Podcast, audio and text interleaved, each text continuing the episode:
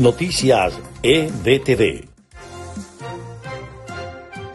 Estas son las noticias más importantes de Venezuela, Estados Unidos y el mundo a esta hora. EBTV tuvo acceso a las órdenes de perdón de los sobrinos de Cilia Flores que fueron firmadas por el presidente de Estados Unidos Joe Biden y que permitieron la liberación de siete estadounidenses encarcelados en Venezuela. Luis Almagro, secretario general de la OEA, le recordó a Nicolás Maduro que pese a haberse retirado en 2017, el régimen aún debe millones de dólares por concepto de contribuciones a la organización, por lo que su retiro aún no se ha concretado. Más de 40 países respaldan el proyecto de resolución presentado ante el Consejo de Derechos Humanos de la ONU para renovar por dos años adicionales el mandato de la Misión Internacional Independiente de Determinación de Hechos que investiga los crímenes de lesa humanidad en Venezuela.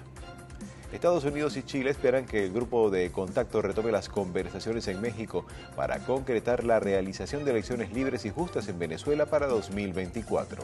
Estas fueron las noticias más importantes de Venezuela, Estados Unidos y el mundo a esta hora.